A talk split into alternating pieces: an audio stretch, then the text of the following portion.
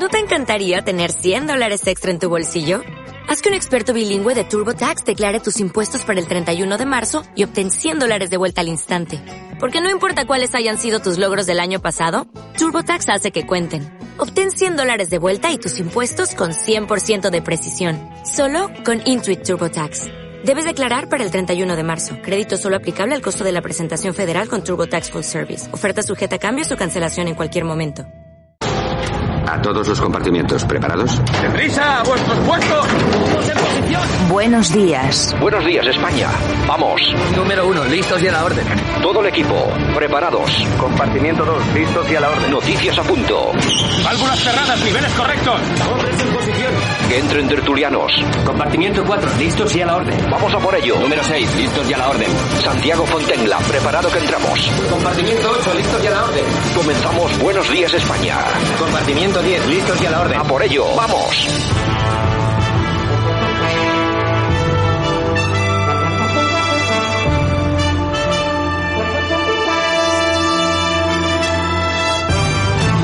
Buenos días España, hoy es miércoles 6 de julio 2022. Aquí comienza este programa informativo 60 minutos en el que damos rienda suelta a nuestro análisis, a nuestra opinión, un poco de diversión, hay que también poner un poco de salsa al asunto y vamos a coger toda la información de las últimas 24 horas, vamos a darle un par de vueltitas y vamos a ver qué sale de todo eso, que siempre nos llevamos sorpresas. Aquí siempre comunicamos, le buscamos las vueltas a las cosas para contarles lo más aproximado a la realidad. No queremos cocinar la información, no queremos contarles cosas que no son, cosas que no sean ciertas. Por eso nos eh, lleva su tiempo darle vueltas, cocinar todo el temilla este para dejárselo a punto y que ustedes puedan ser quienes degusten esta información y quienes lleguen a sus propias conclusiones. Como siempre digo, no nos crean todo lo que les vamos a contar durante el programa de hoy, lo que hacemos todos los días, no nos crean sean ustedes mismos los que después verifiquen toda la información. Porque eh, lo que sucede muy a menudo es que te llega la información de determinados medios de comunicación, te la crees y te la están metiendo doblada. No, no, no. A ustedes le puede gustar más o menos lo que le vamos a contar en el programa de hoy, lo que contamos todos los días. Nosotros intentamos contar el 100% de la verdad. Puede que se nos escape algo, pero así y todo. Yo siempre recomiendo que sean ustedes las personas que después verifiquen que todo lo que estamos contando es cierto, porque mm, nos han metido tantas, nos han eh, metido tantas trolas, tantas mentiras, tantas fake news, en fin, que hay que preocuparse por conocer la verdad. Bueno, pues nada, lo dicho, un saludo de parte de todas las personas que hacen posible que esto funcione. También está Javier Muñoz en la técnica, este que os habla, Santiago Fontella. Y bueno, pues eh, las cosas están como están.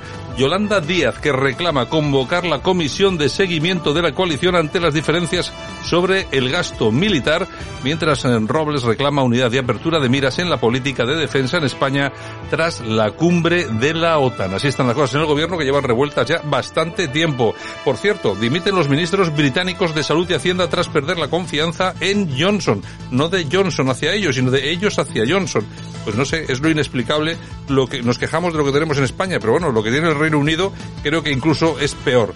Bueno, la reina Leticia, positivo por COVID con síntomas eh, leves. Atención a esto del COVID, que esto no se ha pasado. Sube un 21% los, eh, hospitalizados en la última semana, un 16% en las UCIs y se registran 353 muertos. Es lo que tenemos entre manos. Cifras, otra vez, bastante negativas. Feijó ha dicho en tema ya nacional que urge a Sánchez a modificar los presupuestos y cambiar el rumbo porque España va a una profundísima crisis y también vamos con el gobierno porque se aprueba el nuevo estatuto de los sanitarios para estabilizar a 67.300 profesionales. Y acabamos en estos titulares. Felipe González dice que no le suena bien el acuerdo con Bilbu sobre la memoria que afecta a los GAL de su gobierno. En fin, casi nada. Vamos a contarles todo esto aquí, hoy, en Buenos Días España. Comenzamos. Aquí te lo contamos. Buenos días España. Buenos días.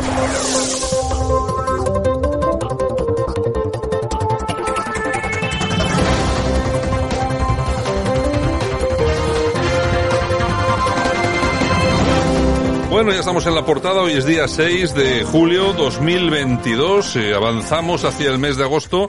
Bueno, eh, viento en popa a toda vela, que decía aquel. Vamos a lo que nos lleva hasta este espacio, que es analizar un poquito las noticias más interesantes que hemos rebuscado durante las últimas 24 horas. Lo hacemos como siempre con nuestro buen amigo y compañero, el profesor Sergio Fernández Riquelme. Hasta Murcia que nos vamos. Don Sergio, ¿qué tal? Buenos días. Muy buenos días, Santiago. Bueno, pues un placer. Espero que no esté sufriendo mucho por los calores y, bueno, es que es lo que hay. En fin, vamos si te parece con las cuestiones de las noticias, que hay, hay unas cuantas y hay algunas eh, que son interesantes, hay otras que parecen de ciencia ficción y hay otras que parecen un programa de, de humor. Yo, vamos a ver, tampoco es que quiera reírme de la situación, pero fíjate tú que hay alguna noticia que se publica a través de agencias de comunicación eh, que se dice que Ucrania cifra en eh, eh, las bajas de soldados rusos en 115.000. Me parece que son unas cifras, bueno, que no se corresponden en absoluto con la realidad, ¿no? Sí, decía Miguel de Unamuno que la palabra sabia es aquella que dicha un niño se entiende siempre, aunque no se explique. Y obviamente parece que cada día hay que explicar mejor las cosas porque la propaganda hace mucho daño.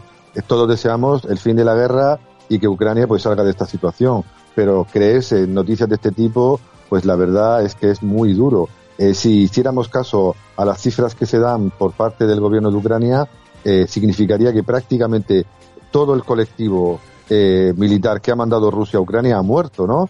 Y por desgracia vemos que como los rusos avanzan poco a poco y prácticamente están tomando eh, toda la región del, del, Donbass y se calculaba entre 100.000 y 150.000 eh, las tropas rusas que habían invadido Ucrania, pues significaría que ya Ucrania ha ganado la guerra.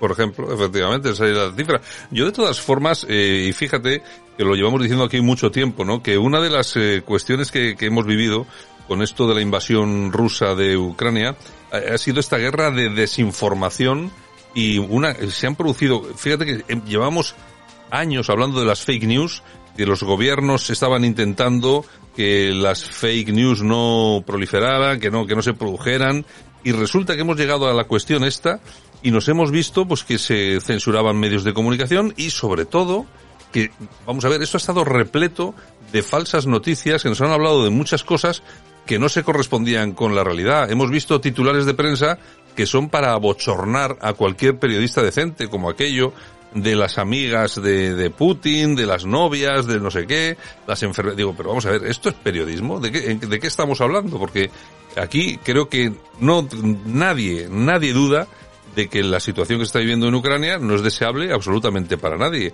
Eh, ahí está habiendo muchísimos muertos y lógicamente no se tenían que estar produciendo.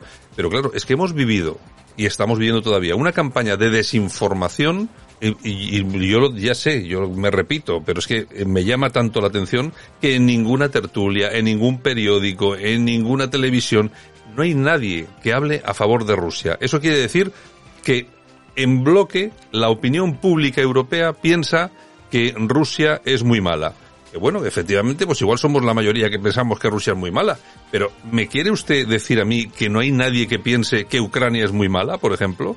Y si existe, ¿por qué no se le da voz también? Eh, claro, estamos asistiendo, bueno, al cierre de las puertas de los medios de comunicación a una parte importante del, de este conflicto, ¿no? Sí, ya lo vimos en la pandemia y lo estamos viendo ahora en la, en la guerra. Las democracias también mienten y mienten pues para defender sus objetivos o para alcanzar sus intereses.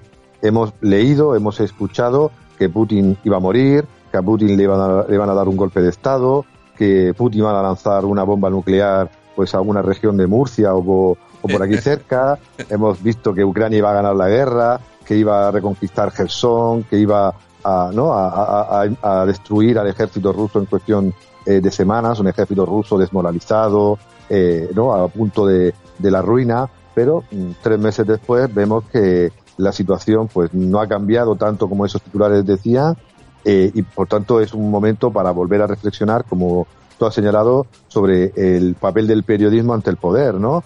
Eh, y ante ciertas causas que, que impelen a que todo el mundo se sume pues a, la unanimidad. Hemos visto pues censura de, de, personas que han dado una visión diferente ¿no? del conflicto, como directamente y de, y de, manera casi inaudita pues se han cerrado los medios rusos como RT o, o Sputnik y además pues como prácticamente todas las críticas que se hacían a Zelensky y a Ucrania antes de la invasión, pues han desaparecido, ¿no? Por tanto, es un momento muy delicado en, no solo en, Ucrania, sino también en nuestras democracias. Yo creo que es un momento muy delicado, sobre todo para la libertad de expresión. Hemos visto, como en muchos países europeos, se han prohibido libros de autores rusos, como se han prohibido eh, obras de teatro de autores rusos. Es decir, hemos vivido y estamos viviendo una cuestión yo no sé si es realmente eso de la rusofobia o no sé exactamente cómo llamarlo. Vamos a ver, pero vamos más allá. Es que si aplicásemos la misma vara de medir a Rusia que a todos nuestros amigos, ¿eh? Eh, estos amigos tan difíciles como Arabia Saudí, eh, los Emiratos, China, bueno, es que no nos relacionaríamos con nadie, en ningún medio de comunicación se hablaría con nadie. Y la gran pregunta es esa, ¿por qué tanto a Rusia y tan mal y tan malo todo? ¿Y por qué tanto tan bueno para dictaduras realmente asesinas como China, como Arabia Saudí, etcétera, etcétera, etcétera? Porque hay que recordar una cosa, que nos podrá parecer mejor o peor la invasión de, de Ucrania, pero en ningún, desde ningún punto de vista es comparable el régimen de Putin, por ejemplo, con el de Arabia Saudí, Sergio, o de China. Eh, claro, claro, pero porque eh, eh, yo tengo una teoría que comparten algunos autores, que Rusia, por desgracia, ha planteado un nuevo orden mundial. Es decir, eh, estas dictaduras amigas pues se dedican a suministrarnos petróleo, gas o mano de obra barata y no parecen molestar a los poderosos de la plutocracia internacional. Pero Rusia, Putin, el malvado Putin tiene un plan y eso es lo que mucha gente pues está descubriendo poco a poco. Tiene un plan que es a nivel internacional eh, pararle los pies al eje euroatlántico y decir, aquí estoy yo, eh, nos gustará más o nos gustará menos, pero ellos son proactivos en ese campo. Y en segundo lugar, que tienen un conjunto de valores que son frontalmente diferentes a los nuestros. Han puesto a, Dios, a Bog, eh, en su constitución. Eh, defienden los valores tradicionales, el matrimonio y la familia de toda la vida. Luchan contra la propaganda de, ¿no? de la ideología de género, etcétera, etcétera. Tienen una, un plan y una visión completamente diferente a nosotros y, además se sienten orgullosos de eso. Y por tanto es un actor pues muy peligroso porque eh, no solo se limita a actuar en su pequeño espacio o a simplemente mandar materias primas mientras no le no les invadan o, no les controlen, sino que directamente, como estamos viendo, eh, se enfrenta en muchos eh, escenarios ideológicos, militares, políticos, pues al hasta ahora dominante eh, mundo de la OTAN y de la Unión Europea. Bueno, es que estamos empeñados en que todo el mundo tiene que pensar como nosotros. Y resulta que no. Lo que tenemos que entender es que son eh, países, son culturas que son absolutamente diferentes a las nuestras y es imposible cambiarlas. Parece mentira que no hayamos aprendido de las famosas primaveras árabes cuando el señor Obama se empeñaba en llevar la, entre comillas, la democracia a países islámicos que lógicamente al final la cosa ha salido como ha salido. ¿Por qué? Pues porque porque no están acostumbrados a vivir una democracia occidental como las nuestras, no están acostumbrados, no conocen lo que es la libertad, no conocen lo que es eh, ver a dos señoras besándose en la calle y que no pasa nada. Claro, pretendemos que piensen como nosotros, son culturas diferentes, no piensan como nosotros. Y cuando hablamos de Rusia, pues estamos hablando de eso, aunque es mucho más cercano. Rusia a Europa, lógicamente, que cualquier dictadura de estas eh, islámica de la que conocemos, pero también es diferente, es lo que dices tú, Sergio. Tiene sus principios, tiene sus valores, y lo que no podemos hacer tampoco es intentar que los cambien para que se amolden a nuestra forma de ver el mundo, ¿no? Sí, tenemos el ejemplo de Afganistán, ¿no? Durante décadas se ha invertido, se ha invadido, se ha disparado para intentar que Afganistán dejara de ser un país subdesarrollado y medieval y se convirtiera pues en una especie de, de Nueva York de, del mundo asiático, pero al final, pues Estados Unidos, eh, especialmente Trump, reconoció el error, vio que eso era imposible y Biden salió corriendo dejando, pues como hemos dicho muchas veces, pues a las mujeres a las que se les había prometido la libertad abandonadas en el aeropuerto de Kabul. Y además, llevar la democracia a estos países, ¿qué significaba? Que ganaban los islamistas. Tenemos el famoso caso de Egipto, donde se impulsó la democracia, elecciones libres y ganaron los hermanos musulmanes. Y cuando ganaron los hermanos musulmanes, porque la gente creía en esos hermanos musulmanes, se desató una persecución pues contra minorías, contra coptos cristianos, contra LGTBIs, etcétera, etcétera, claro. Y ahí tenía la democracia, ganaron pues los que tenían que ganar porque eran mayoritarios. Por tanto, eh, tú has dado en la clave. Cada país, cada mundo, eh, cada cultura pues tiene sus valores y tiene sus principios y habrá algún día donde todos podamos eh, convivir en paz sin invadirnos mutuamente y sin intentar experiencias coloniales que son creo que del pasado. Bueno, el caso de Egipto que nombras tú, menos mal que apareció el Sisi, porque fíjate, además bendecido por todos los países amantes de la democracia, un golpe de Estado en toda regla, pero claro, es que hay situaciones en las que si no lo haces así, te comen por los pies. Imagínate tú los hermanos musulmanes la que estaban, la que estaban generando en, en Egipto. En fin, bueno, pues si te parece, eh, por si no tuviésemos problemas suficientes, nos venimos a España porque ha habido unas declaraciones del presidente de UNICEF España. Ha dicho exactamente que de los 18 millones de niños en riesgo de pobreza en Europa, 2,6 millones son españoles. Es decir, que estamos todo el día gastando dineritos en Falcon, en rollitos LGTB, en chiringuitos varios, varios, etcétera, etcétera, etcétera, y hay 2,6 millones de niños españoles en riesgo de pobreza. Sergio, esto parece increíble. Y hay que volver a explicarlo. En las sociedades democráticas libres y del bienestar hay pobres, pobres subvencionados, pobres escondidos, o pobres que votan siempre a quien les da de comer, ¿no? La famosa sopa boba, ¿no? De la que se hablaba pues durante mucho tiempo en España. En España hay pobreza, mucha pobreza, pero no interesa sacarla a la luz porque somos un país avanzado y aún menos combatirla porque lo fundamental es dar subvenciones a personas en vez de buscar su autonomía y buscar su desarrollo. En España sí hay 20 millones de trabajadores, pero hay incluso trabajadores pobres, un fenómeno que no existía desde los albores de la revolución industrial. Gente que trabaja y que con lo que trabaja no puede llegar a fin de mes. Y ya no hablamos de mileuristas, eso fue creo que nuestra época joven, ¿no? Ahora hablamos de personas que tienen 900, 1000 o hasta 1200 euros y con eso no pueden vivir por, por, como está la vida y nuestros oyentes creo que lo saben perfectamente. Yo creo que nuestros oyentes conocen perfectísimamente cuál es la realidad de este país y efectivamente choca las dos realidades eh, que nos, con las que nos enfrentamos diariamente. Por un lado, lo que nos están contando, eh, que bueno, que parece que todo tal, hay que poner dinerito aquí para dar unas ayudas, ahora están dando 250 euros a todos los chavales para que puedan irse de casa. Es decir, regalando dinero permanentemente, pero luego resulta que te, te lanzan a la cara una cifra como esta, con 2,6 millones de niños españoles están en riesgo de pobreza. Estar en riesgo de pobreza significa que, que no vas a poder comer prácticamente. Es que, y, y estamos en España. Es que no estamos en Argelia, no estamos en Marruecos, no, no, es que estamos en España. Estamos ahora hablando aumentar el gasto de defensa en mil millones de euros. Parece ser que es lo que se va a hacer. Que fíjate que yo estoy a favor eh, de aumentar el, eh, esta, esta cantidad desde luego. Lo que pasa que es ahora, es este el mejor momento para aumentar esta cantidad. Mil millones que se van a aumentar, de momento, se van a aumentar muchos más, pero teniendo dos millones y medio de niños que prácticamente no van a poder comer, eh, Sergio, ¿es el momento de gastar el dinero en, este tipo de cosas o habría que esperar un poco y ser un poco más prudentes?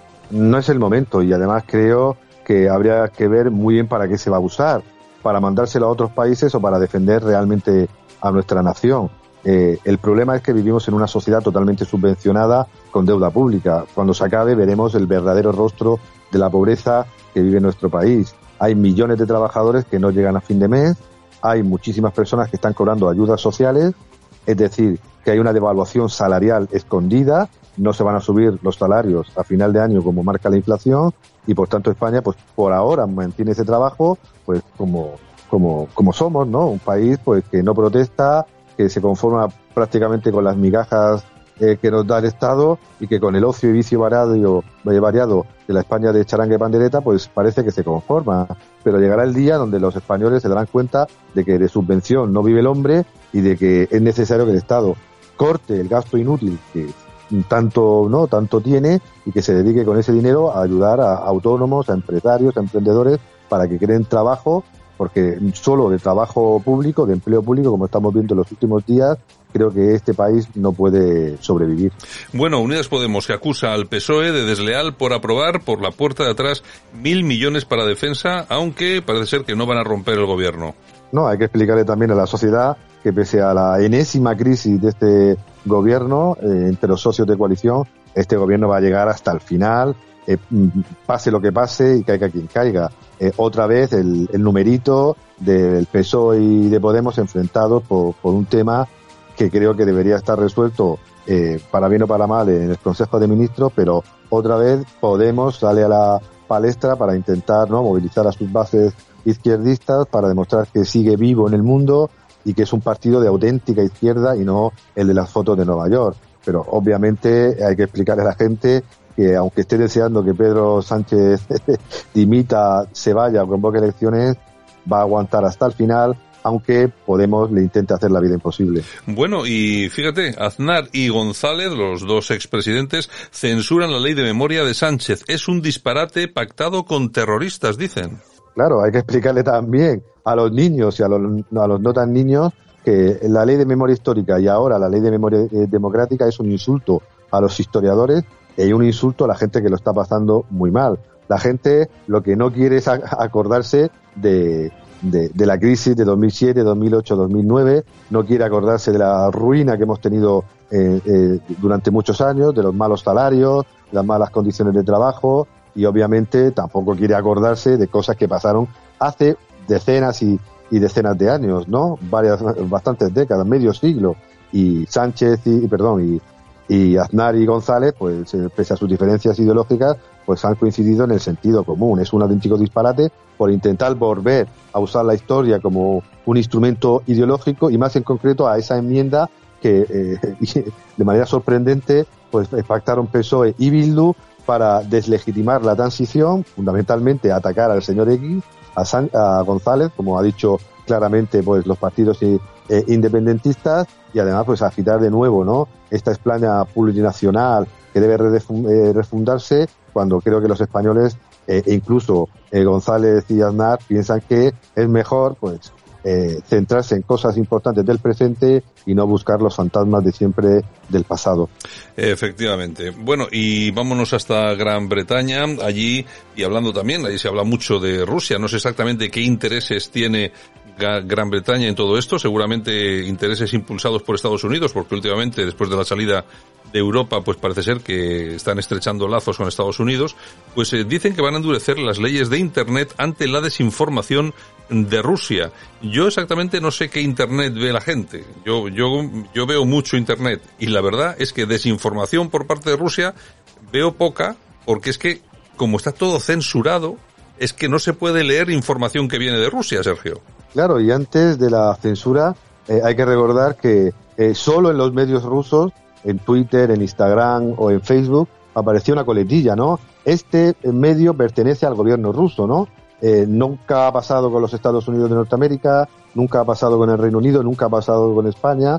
Sus medios públicos, pues podían decir lo que les daba la gana, como hace, hacer publicidad de sus gobiernos, atacar y hacer propaganda, pero le caía pues al malvado oso eh, eh, ruso y, ahora vamos un paso más a, adelante, aunque obviamente los medios rusos están, están cerrados en nuestros países. Por tanto, no entiendo muy bien, eh, como tú también no has señalado, a qué viene esta nueva legislación que quiere establecer el regulador de las, de, de las comunicaciones del Reino Unido, Ofcom, que quiere elaborar códigos de prácticas para ayudar a las empresas de redes sociales a cumplir con la ley de seguridad nacional en línea, eh, lo que viene a significar eh, básicamente eh, cortar cualquier atisbo de disidencia cuando ven que la guerra en Ucrania no se va a ganar, cuando Rusia sobrevive, porque ya no entiendo, o directamente prohibir pues todos los comentarios que puedan afectar a, a los gobiernos de turno, porque señala, no podemos permitir que los estados extranjeros o sus títeres utilicen Internet para llevar a cabo una guerra hostil en línea y sin obstáculos, como si Estados Unidos, el Reino Unido u otros países occidentales no se dedicaran, pues como ha pasado en el Cáucaso, en Europa del Este o en el norte de África, a lanzar sus noticias, a difundir su información o a influir en procesos electorales o incluso en golpes de Estado. Por tanto, eh, al final eh, creo que esta, esta nueva regulación va en la línea de que, como he señalado al principio, las democracias se quieren defender y utilizan también métodos, no sé si muy democráticos, para protegerse de las críticas de los disidentes o de los enemigos externos. Y mientras tanto, como en todas las guerras, como en todas las crisis, pues siempre hay algunos que ganan, la mayoría pierden o perdemos, pero hay algunos que ganan. ¿Quién gana en esta guerra? Pues de momento Estados Unidos, que se convierte por primera vez en el país que suministra más gas a Europa. Fíjense ustedes la diferencia de precio que tiene que haber entre una cosa y otra, porque claro, traerlo de Estados Unidos nos sale muchísimo más caro.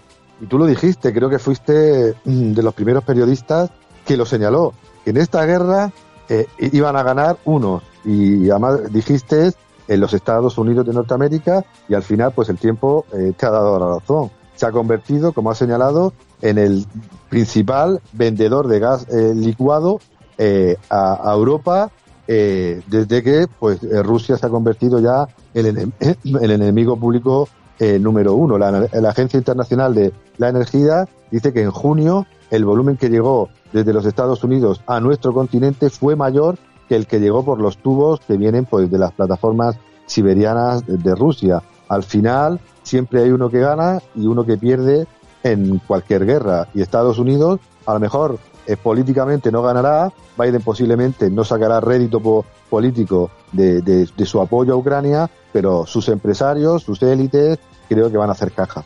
Bueno, yo lo único que sé es que cuando el señor Trump estaba eh, en la presidencia de los Estados Unidos, parece ser que había una paz bastante, la cosa estaba bastante sosegada, se llegaron a acuerdos con un montón de, de gente peligrosa, se llegaron a acuerdos incluso con Corea del Norte, bueno, el señor, con el señor Putin había, no vamos a decir una buena sintonía, pero existir existía, porque también había por parte del señor Trump de una política de no agresión a nadie, y no se le ocurrió ponerle misiles en la puerta a nadie, que también es, hay, que, hay que recordarlo, ¿no?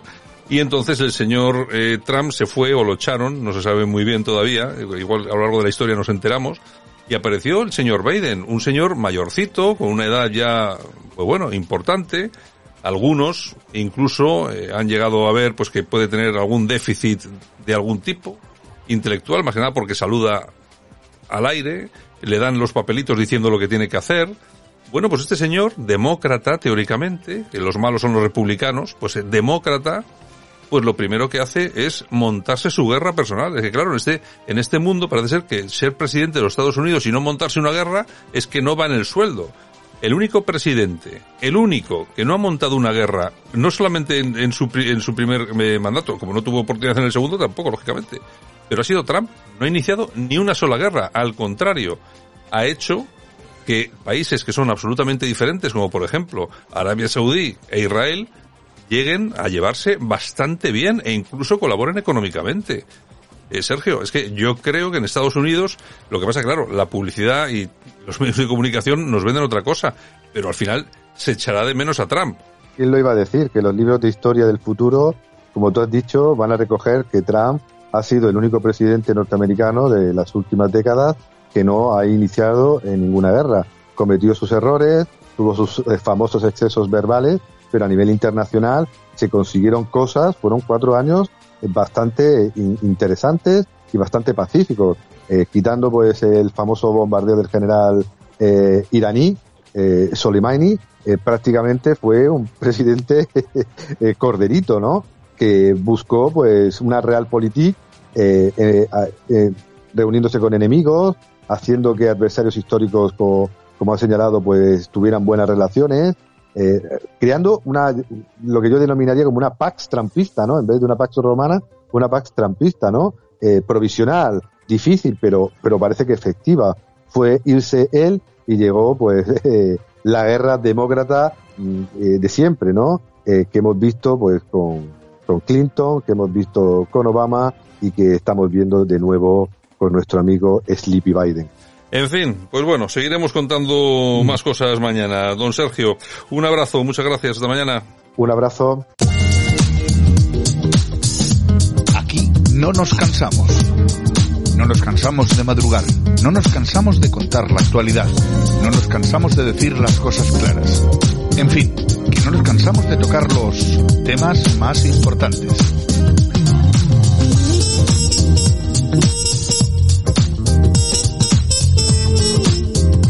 Bueno, pues ya estamos a día 6 de julio 2022, ni más ni menos, y tenemos aquí como siempre a nuestra compi Yolanda C. Yolanda. Buenos días, no nos cansamos. Buenos días por la mañana, eh, bienvenida. No, no, no, no, no, lo sacamos aquí ni con agua hirviendo que decía que decía aquel, pero bueno, en fin, que son cosas que son cosas que pasan. Bueno, ¿qué tal? Todo bien, ¿no? Pues muy bien. Bueno, ya saben todos nuestros oyentes que el día 15 es nuestro último día, el viernes que viene. Lo repetiremos todos los días. Último día de temporada hasta que regresemos de cara a septiembre. Hay que recargar pilas. Hay que recargar pilas, hay que reconocer y también, oye, es verdad, eh, nuestros colaboradores, la mayoría ya están... Ya te digo, vacaciones. Están todos de vacances, o sea, es una cosa que estamos aquí, menos mal que eh, aguantamos aquí los últimos de Filipinas. Ay, España, ven y cuéntalo. y bueno, y es lo que hay. Pues nada, pues como todos los días vamos a comenzar nuestras seccioncitas de No nos cansamos. Yolanda, ¿te parece bien? ok.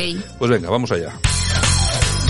El personaje que marca la diferencia, para bien o para mal. El personaje del día es... Joaquín Prat. Joder, el uso que le están dando al Falcon, madre mía, qué barbaridad. Falcon por aquí, Falcon por allá. Pero coño, ¿no se pueden ir en línea regular, como todos? Yo no sé si el viaje está o no justificado, lo justifica la agenda del ministerio. Pero lo del avioncito de Marras, hombre, hay que dar ejemplo, ¿no? Está la vida muy cara, o para diseño privado. A costa de todos los españoles, porque si lo tienes es cojonudo. Pero el que pagamos todos, hay que darle un uso un poquito más responsable. ¿O no, señora ministra? Eh, llegas en Falcon, de, de PM, te bajas ahí un paseíto por Times Square y... Claro, la gente está que trina.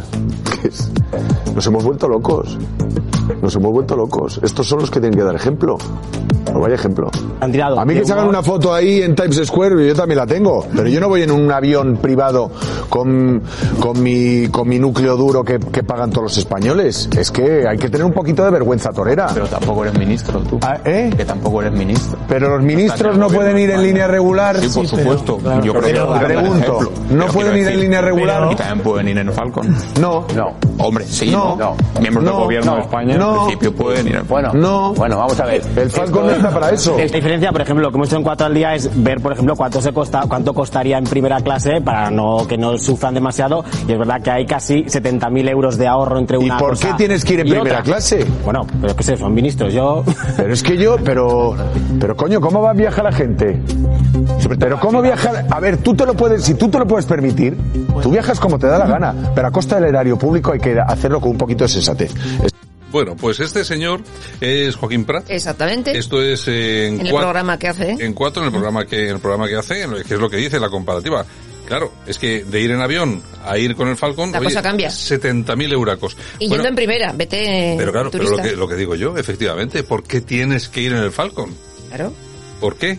O sea, las cuatro chiquillas que parece que van de viaje de fin de curso te digo. a sacarse selfies en Estados Unidos. O sea, ¿por qué tenéis que ir en Falcon? Luego vamos a hablar de lo que nos ha costado solo la gasolina, pero es que a lo que habrá que sumar Todo. todo lo demás, porque estas van a gastos 100%. Comidas, hoteles, eh, taxis, Hasta el café que se toman piden el ticket. hasta el café que se toma piden el, el ticket. Así que vamos a continuar. De la cama no te levantarás sin un caso de corrupción más. En Buenos Días España, la corrupción nuestra de cada día. Pues bueno, Miguel Barrachina, que es el portavoz de Fomento y Agricultura del Partido Popular en Valencia, acusa al PSOE de desviar fondos del Júcar Vinalopó a gastos electorales. Presuntamente aseguraba que el dinero de ese indispensable trasvase ha ido a financiar, según el juzgado, a financiar las campañas electorales. ¿Cuánto dinerito era esto? Pues no se sabe todavía, pero Bueno, una pasta. Pues bueno, estamos con los casos de corrupción, en fin, que es lo de siempre, lo de cada día, eso, la corrupción nuestra de cada Exacto. día.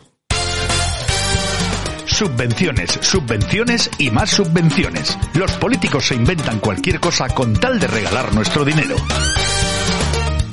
Pues seguimos regalando dinero. La ministra Yolanda Díaz gastará 500.000 euros en los menús de sus trabajadores de Fogas al Fondo de Garantía Social. Eh, que digo yo que ese medio millón podía ir destinado a las colas del hambre. Digo, ¿eh? Porque los empleados de este fondo de Cobran. garantía social cobran un Cobran. sueldo y creo que cobran bien. Hombre, cobran un sueldo en condiciones. Pues no se hay pagan que- el menú. Exactamente, que se paguen el menucito, no tienen por qué regalar medio millón de euritos, sobre todo teniendo gente, acabamos de hablar con Sergio Fernández Riquelme, hay dos millones y medio de niños en el umbral de la pobreza en España. Miren ustedes que no hay dinero donde gastar que no sea en los sueldos de estos funcionarios que seguramente además, sin duda, tendrán muy buenos sueldos.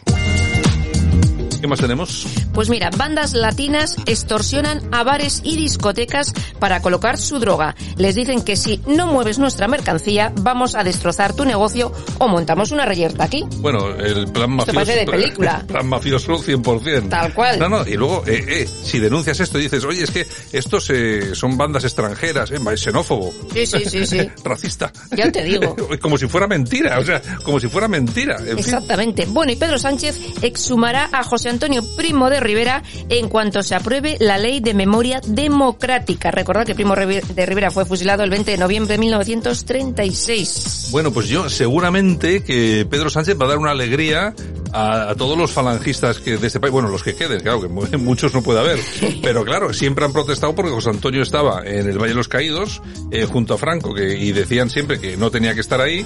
Pues mira, pues eh, me, me gusta esta nueva variante falangista del señor Pedro Sánchez. Ahora solamente le toca ponerse la camisa azul, levantar un poquitín el bracito y ya está. Y vamos, un campeón. que le enseñe el amigo Bono, por ejemplo. En fin, bueno, además también un comité de expertos decidirá qué víctimas lucharon por la democracia de 1978 a 1983. Mm, Pues bien, Bueno, ahí está Bildu y compañía. Pues eh, que se vaya preparando. Hombre, Felipe González preocupado porque dicen, oye, que me pilla lo del gal. Ya te digo, ya te digo. Bueno, según Eurostat, como bien comentabais antes, el índice de miseria en España se dispara por la falta de trabajo y la galopante inflación. Miseria en miseria, España, ¿eh? miseria. Aquí estamos hablando, estamos todo el día viendo en la televisión a las influencers, eh, todas vestiditas con sus no sé qué, grandes hoteles, coches, pero la realidad de los Es españoles de a pie Mm. es otra bien diferente. Es que cuesta llegar a final de mes, los sueldos son lo que son, y bueno, pero parece ser que estamos viviendo en, en jauja. Esperen ustedes después del verano la que va a venir y sobre todo como anuncian ya economistas de prestigio, la que nos va a caer como crisis económica a partir de septiembre. Gorda. Nos vamos a ir preparando. Muy gorda. Bueno, y Ada Colau ganaría las próximas elecciones en Barcelona, eso sí, según un barómetro municipal. bueno, bueno, hay una cosa aquí que decir, vamos a ver, si ganan las elecciones es porque la gente les vota, ¿vale? Claro. Entonces, como somos demócratas y esto es democracia, me parece muy bien, porque han votado. Eso sí, luego ustedes lo disfrutan. Todo lo que están viviendo en Barcelona, con la violencia, los asaltos, las peleas a machetazos por la noche, los robos a los turistas, eh, que se vayan todas las empresas porque eh, aquello es una guarrería, con perdón de los de mis amigos catalanes, pero como ellos me lo cuentan, pues lo digo. Pero si ustedes le votan, votenle. Ahora, luego a disfrutar de lo votado. ¿eh? Claro, no protesten. Bueno, inmovilizan un autobús en Marcilla, Navarra, tras alertar los pasajeros de que el conductor esnifaba droga al volante. No te lo pierdas. Cualquier Claro, cosa. le para la policía, pa- paralizan el autobús y positivo en drogas. Es que... Increíble, es- ¿eh? Es, bueno, es el país que tenemos. Así es. Bueno, la fresa se marcha de Huelva a Portugal por el bloqueo de los fitosanitarios. La Unión Europea ha prohibido el uso de estos fitosanitarios en el campo, pero Portugal ha establecido una serie de excepciones que España no ha tocado. Es decir, que por ejemplo la fresa de Lepe y todo aquello que era famosísima en todo el mundo, Ya no va a ser famosa, va a ser portuguesa. va a ser portuguesa. Bueno, pues oye, ¿qué vamos a hacer? Ay, Pues, eh, señor. Otro golpe económico para Así el tema. es, así es. Vamos bien. Bueno, los robots ya se utilizan como camareros en un bar de Alicante. Los dueños aseguran que trabajan todos los días, oye, y que no tienen vacaciones. Y no cobran. Pues, oye, así un gobierno con ministro también podemos poner robots, ¿no? Hombre, yo creo que sí, hombre, mejor trabajo harían seguramente que los, una pasta. que los ministros actuales, vamos, y vamos, seguro que no se iban, no se iban a Estados Unidos en Falcon, se conectarían a la red y con, y con sus colegas robots de Estados Unidos Tal podrían cual. charlar tranquilamente. Es una opción. Ay, de verdad. Bueno, y Francia declara la economía de guerra y podrá intervenir las centrales de gas. Bueno, tampoco. Ojo al dato. Tampoco eh, es que nos llame mucho la atención, sobre todo cayendo la que está cayendo. Pero yo vuelvo a avisar, es que estamos en verano. Ya verán ustedes cuando llegue el invierno, con toda la crisis que hay con el tema del gas, el petróleo, nos espera una muy gorda. Vamos a pasar momentos. Es lo que pasa que todo nos parece que sucede muy lejos. Nada, la guerra está lejos, en la crisis, bueno, a nosotros cómo nos va a ir mal si, mira, vivimos en. Bueno, bueno, bueno. Bueno, bueno, bueno. También había países en los que decían aquí no va a pasar nada y que están hoy como están. Así que, cuidadito. Además, sobre todo, el problema, el problema no es que venga una gorda y mala. El problema es que el que tiene que gestionar esa gorda y mala es el peor que nos podía haber tocado en este momento. Porque si usted me dice, es que tengo en el gobierno a un tío responsable, patriota, que sabe lo que hay que hacer, que sabe que hay que tomar determinaciones serias, duras en su momento para luego poder salir del, del bache, pero es que tenemos a un tío de barbacoa y parrillada en, en Doñana. Es que claro, es que cómo vamos a salir de cómo Así vamos, es. cómo vamos a salir de esto. Pues bueno, Bueno, y continúan las amenazas islamistas. Eh, La Secretaría General de Instituciones Penitenciarias ha hecho llegar un aviso a los funcionarios de prisiones advirtiéndoles de la existencia de una clara amenaza a los miembros de este colectivo. Una revista islamista parece ser que ha hecho un llamamiento a matar a los guardias y seguirles a su casa hasta apuñalarlos. Bueno, pues solamente les quedaba eso ya a los, a los pobres funcionarios. Encima que lo pasan fatal, hay que reconocer, aquí hemos entrevistado en alguna Sí. ocasión a la presidenta de los, de los, de los eh, funcionarios de prisiones, bueno, que cuentan historias, vamos, para echarse a temblar.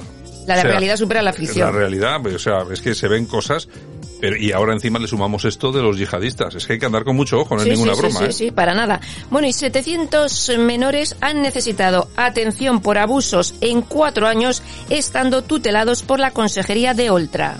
¿Cuántos? 700. 700, o sea, es que esto es una masacre. Sí, sí, es que sí. es una, es una, no es un caso aislado del caso del marido, de la ultra que abusó de una niña. No, no, no, es que son cientos de niños y sobre todo bajo las órdenes de esta gente. Exactamente. ¿Eh? Lo que está pasando en la comunidad valenciana, lo que está pasando en Baleares, un verdadero escándalo, ¿eh?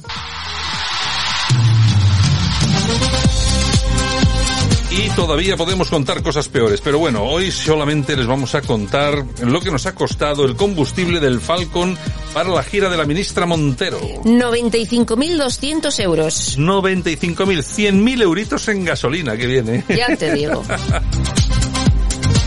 Eso sí, luego se han hecho unas selfies magníficas. Unas selfies que no tienen precio.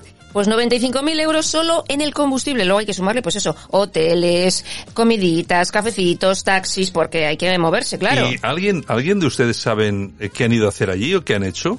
Una agenda Porque, muy ocupada. claro, usted- ¿saben ustedes cuál ha sido la agenda de esta gente Hacerse que haya, que haya podido beneficiar a España para algo? O sea, Que no, que es, no. que, es que es acojonante, perdónenme ustedes, es que es increíble. Acollonante. 100.000 euros para gasolina, más luego hoteles, no sé qué, no sé cuántos, póngale otros 100.000 casi con toda seguridad.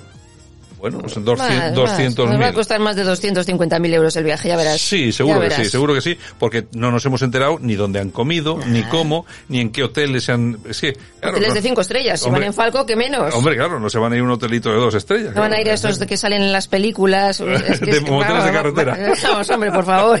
No, es que ahí tampoco hay que ir, que hay muchos asesinatos. deja, deja, deja. Nos vamos a las toñejas. Venga, vamos a las toñejitas. Se las vamos a dar para Zapatero.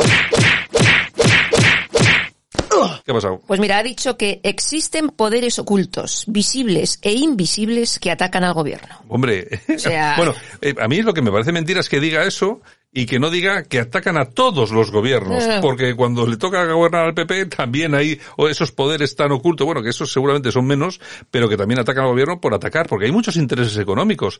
Aquí siempre se dice, no, ¿quién gobierna? No, por los políticos, el Partido Socialista, Eh. tal.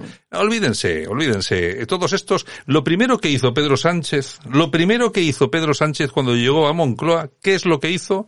Recibir en Moncloa a George Soros. George Soros, que eh, me imagino, eh, si los más jóvenes si no lo conocen, búsquenlo en Google para saber quién es, pero imagínense, es un, es un depredador económico, vamos, para echarle de comer aparte. Le hizo la agenda. Bueno, fíjense ustedes, fíjense cómo será George Soros, que es judío, ya ha sido declarado en Israel ciudadano non grato. Pues O sea, imagínate. imagínense Israel para coger a un ciudadano judío y decirle, no, no, Usted aquí usted no". aquí, usted aquí no puede venir, que usted es de lo peor. O sea, imagínense, pues lo primero que hizo el señor Felipe, Sí, digo, sí. Pedro Sánchez. Pedro Sánchez, Vamos con exacto. los aplausitos. Pues se los vamos a dar a la selección española femenina de fútbol sala. ¿Qué han hecho las chicas? Campeonas de Europa. Ahí Cam- donde las tienes. Campeonas de Europa. Sí, señor. Muy bien, muy bien. Banda sonora Los Zombies, Groenlandia. Efemérides.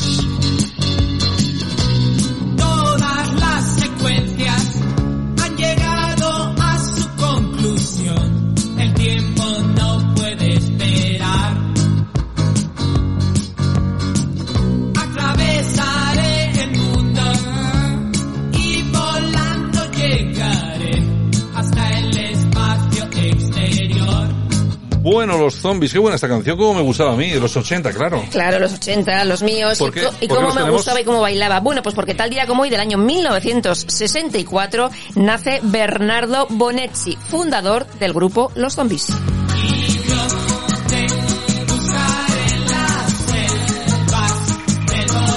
Y también tal día como hoy, pero del año 1864, se funda la Cruz Roja Española.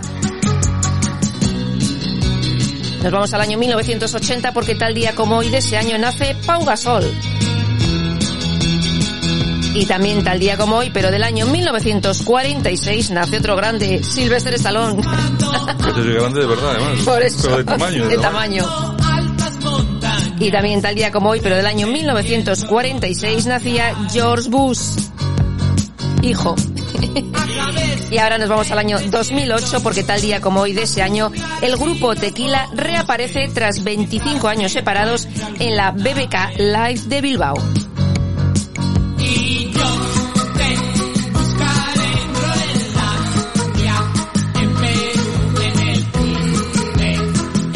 Y nosotros que regresamos ya mismo en un minuto con el Corazao.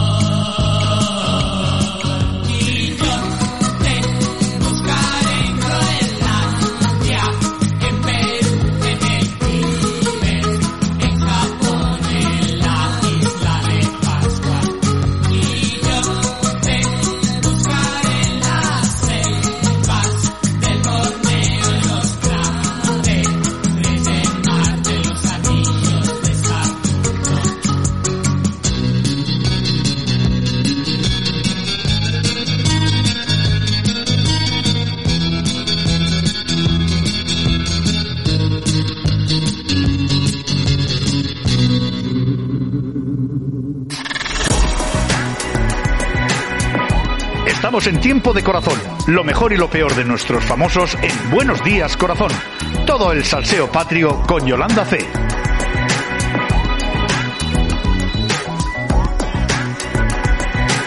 Bueno, pues estamos en tiempo de corazoncillo. Yolanda, ¿qué tal?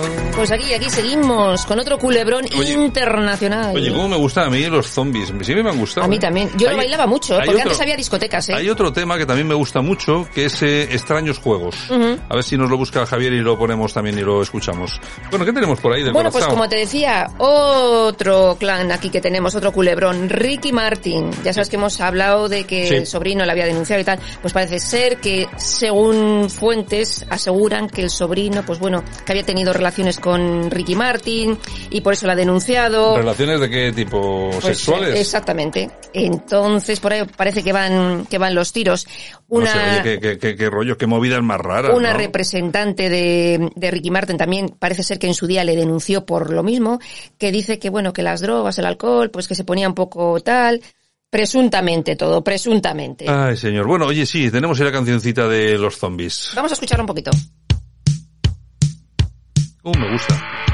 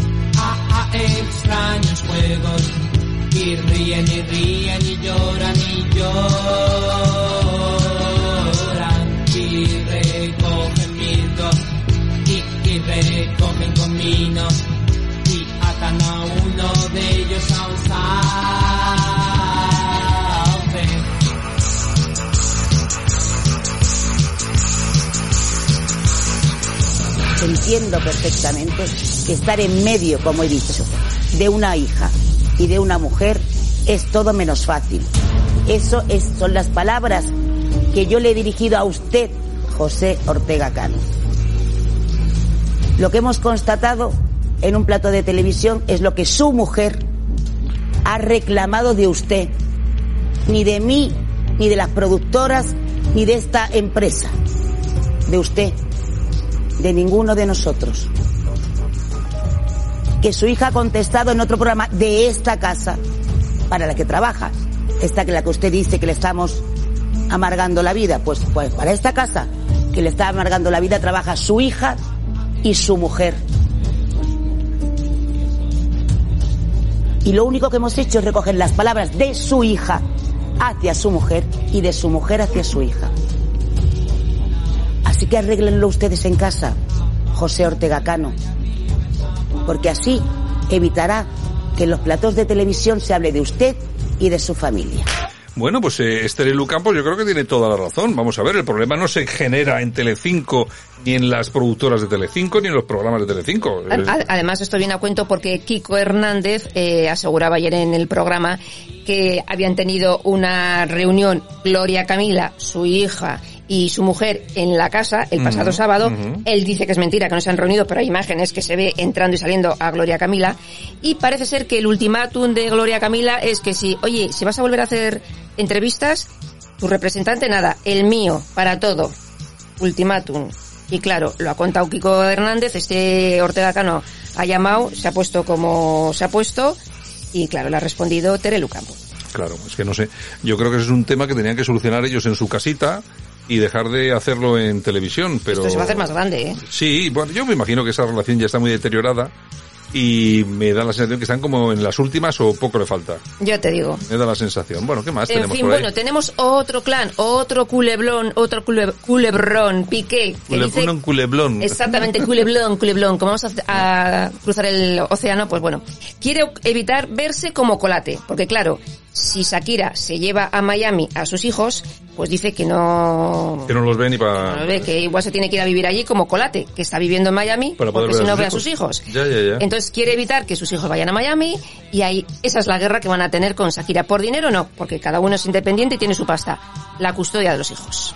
Claro, y es que ahí eh, dinero no falta a ninguno de los dos. Nada, nada, decir, nada, son, nada. son millonarios de verdad, que decía aquel. Claro. Bueno, ¿quién tiene más dinero, Shakira o, o Piqué? Igual Piqué, ¿eh? No sé yo, Shakira lleva mucho tiempo ganando muchísimo dinero, ¿eh? Sí, lo que pasa que... Pero Piqué últimamente también gana mucha pasta. Lo que pasa es que Piqué eh, últimamente gana mucho dinero, ha ganado mucho dinero porque ha pillado años muy buenos en el en el Barça que pagaban lo que no tenían que pagar, así están ahora, a punto de cerrar. Y mm, aunque últimamente se ha bajado la ficha, me parece que la última ha sido de dos millones y medio porque la enseñó él mismo. Pero bueno, aparte de eso, lo que está ganando con la, con la empresa que tiene. Pero yo creo que tiene más pasta Shakira. Sí, pues, Sí, yo creo que sí. hombre, es que Shakira ha sido una estrella global. Exactamente. Es que Shakira ha Es sido que una nos estrella pensamos global. que Shakira es la mujer de Piqué. No, no, pero no. es que Shakira es mucha Shakira, Sí, ¿eh? sí, sí. O sea, Ella no es lo que era, pero Ya. bueno, sí que es pero verdad. lleva toda la vida currando y ganando mucha pasta, ¿eh? Hombre, yo ya te digo, no lo sé. Tiene que haber por ahí alguna página que diga más o menos la pasta que tienen que tener cada uno. Hay que buscarlo. Mañana te lo traigo. Vale. Bueno, y seguimos con Kiko Hernández, porque ya sabes que se ha suspendido la obra de teatro Mm. y todo el mundo dice que es porque no iba la gente al teatro y tal y cual. Y él dice que es por problemas eh, personales y por problemas de salud, que ahora se va a dedicar a la producción de... A la producción. A poner, a, a poner dinerito para hacer obras de teatro. Effective Wonder. bueno, yo, Effective Wonder. es- hombre, yo creo que también le tiene que ir bien económicamente. Lleva muchos años ganando dinero Mucha también. pasta, mucha. Él lo ha dicho, dice, si yo el teatro no lo he hecho por ganar dinero, o sea, es porque me gustaba y quería probar. Hombre, yo ahora, dinero en la tele. Como le salgan todos los negocios como el de las aceitunas, porque mira que era cutre. ¿eh? Yo creo que ese también.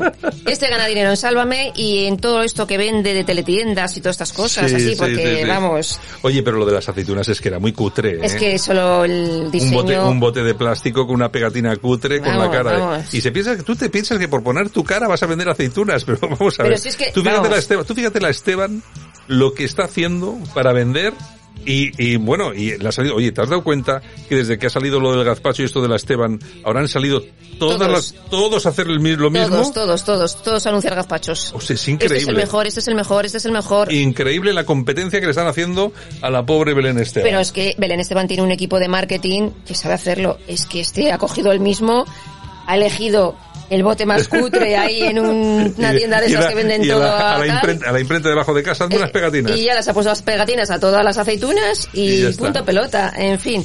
Bueno, para terminar, David Bustamante ha sido nominado a Mejor Actor por su trabajo en el musical Ghost. Bueno, pues está oye, muy bien.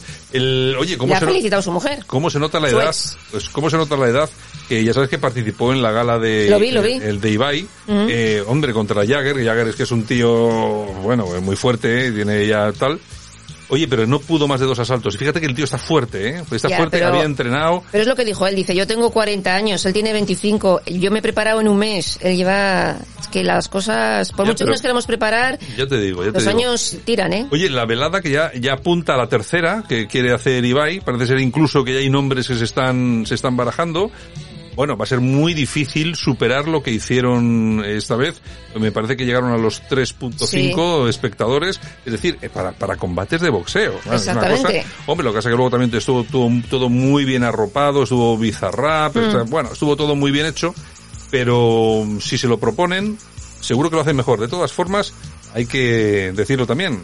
Eh, Ibai ya ha dicho que ha tenido pérdidas. Dice que han sido pequeñas, es decir, que han sido asumibles, pero que han sido pérdidas. Pues bueno, que yo creo que habrán perdido pues entre unos 10 y 15 mil euros. Bueno. Que, hombre, no es mucho para él personalmente, porque además esto le da un prestigio a nivel mundial Sí, en, sí, en sí. las redes. Eh, Ibai, vamos a ver, teniendo monstruos en España como tenemos al Rubius, Mm. eh, yo que sé, y unos cuantos más, que este hombre se ha convertido realmente a nivel mundial, yo creo que sin, bueno, sin, sin creerlo, en el número uno. Sí, sí, todo un referente. en todo. Y las televisiones, pues lo que tienen que hacer es ir aprendiendo lo que está pasando. Miren, ninguno de ustedes programa boxeo en sus televisiones. Resulta que viene un youtuber, un, eh, un streamer, se hace una velada, tres millones y medio. Y ya lo quisieran para ustedes, por ejemplo, esa audiencia en Sálvame, por ejemplo, digo yo, ¿eh? En cualquier programa. en cualquier programa. Ya, le- ya quisieran ustedes, pues programen boxeo. Hoy por hoy lo que más de audiencia tiene son las series turcas. es que es alucinante. Es que lo de la de las series turcas también, es que es una cosa... Oye, mi madre se las ve todas. Oye, pues es que... Dice que la entretienen y así no piensa en otras Y tú cosas. también ves. Yo alguna zapeo, sí. Vamos, sí, yo sí, es que sí. yo, vamos a mí, mi- mi- vamos a ver, Yo me enganchaba Mi a las venezolanas. mi, razona- mi razonamiento tal me impide ver películas turcas, sobre todo sabiendo que hasta los personajes son falsos. Yo me- O sea, ves toda la gente blanca, pero si no hay, si no hay gente blanca, bueno, hay cuatro en Turquía. Yo me enganché los 80 a la de Los ricos también lloran y Cristal. Ay, Dios mío. En fin, bueno, mañana regresamos, Yolanda. Vale, venga, un beso a todos. Venga, y un saludo, gracias por escucharnos. Mañana regresamos en este Buenos Días España. Un saludo de parte de todas las personas que han hecho posible que esto suene y que mañana volverá a sonar. También de Javier Muñoz en la técnica y este que os habla, Santiago Fontenla. Chao, gracias. Hasta mañana.